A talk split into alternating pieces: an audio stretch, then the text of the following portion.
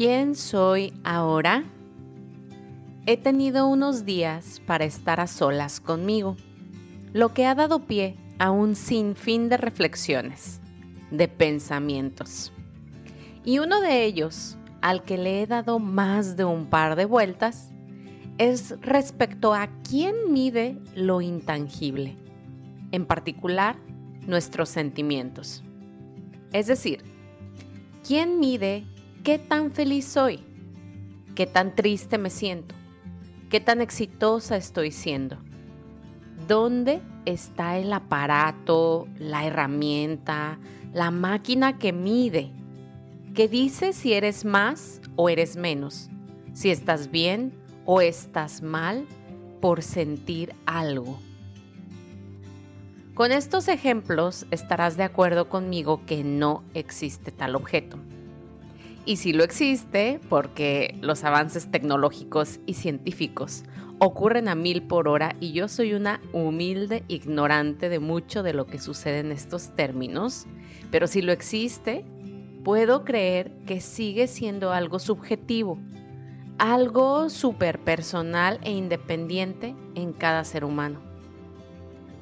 El día de hoy quiero compartir contigo uno en particular, la valentía y quiero que pienses en qué tan valiente eres, en lo que has hecho en tu vida armada de valor.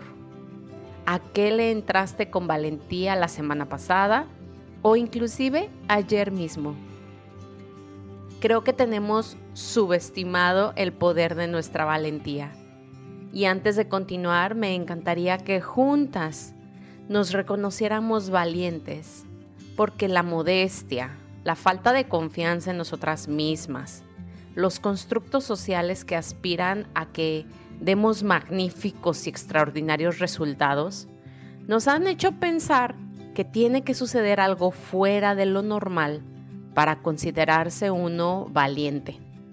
Y no, en lo normal y cotidiano, tú y yo somos valientes. Gracias a tu valentía es que terminaste la universidad. Le dijiste que sí a empezar una relación a tu ahora novio o esposo. Diste a luz a otro ser humano. Te aventaste a emprender aunque no sabías ni por dónde empezar. Te saliste de vivir en casa de tus papás para independizarte. Pagas servicios públicos cual adulto que eres Has aprendido a soltar cuando algún familiar ha trascendido. Manejas con confianza por la ciudad. Te subes a un avión aún sin conocer al piloto. Empezaste en un trabajo nuevo aunque sentías incomodidad del cambio. Te animaste a salir, a ir a espacios cerrados y con mucha gente después de la devastadora pandemia. Grabas episodios en un podcast con tus temas más vulnerables y puedo seguir y seguir. El punto es que quiero reconocernos valientes en el día a día, pues esto demuestra que estamos diseñados a reconocer, enfrentar y trascender miedos cada que lo requerimos en nuestras vidas, pues valientes somos. Recuerda que el miedo es el enemigo de este campo atómico en el que vivimos y no se va a ir. Pero así como no va a desaparecer y va a estar presente retándote día a día, también lo estará tu valentía. Y nadie puede medir tu valentía, decirte que eres más o menos valiente, compararte con otros valientes de la historia, pues es algo que solo tú sabes que ya reside en tu interior y que lo único que haces es activarla y experienciarla. Y que con una automaestría puedes hacer esto de forma consciente y a tu favor cada que lo necesites.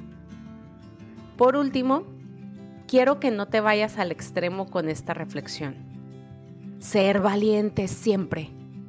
Pues he aprendido que hay veces en que me canso de ser valiente y entrarle a todo y es en esos momentos en los que he aprendido que es válido y necesario tomar descansos y permitirme rendirme, como lo comentamos en el episodio anterior. Sin embargo, Esto no significa que dejemos de ser valientes. Descansamos, nos observamos, pedimos ayuda de ser necesario, redireccionamos y continuamos valientes con las experiencias de esta vida que es tan solo un juego de colores. Gracias por estar aquí y compartir este episodio con tus personas luz, personas que quieres ver felices y en calma. Te invito a reflexionar más a profundidad sobre los temas en nuestros episodios en nuestro nuevo canal de difusión en Instagram, donde también puedes localizarme y así co-crear. Encuentra el enlace en la descripción de este episodio. Bendiciones.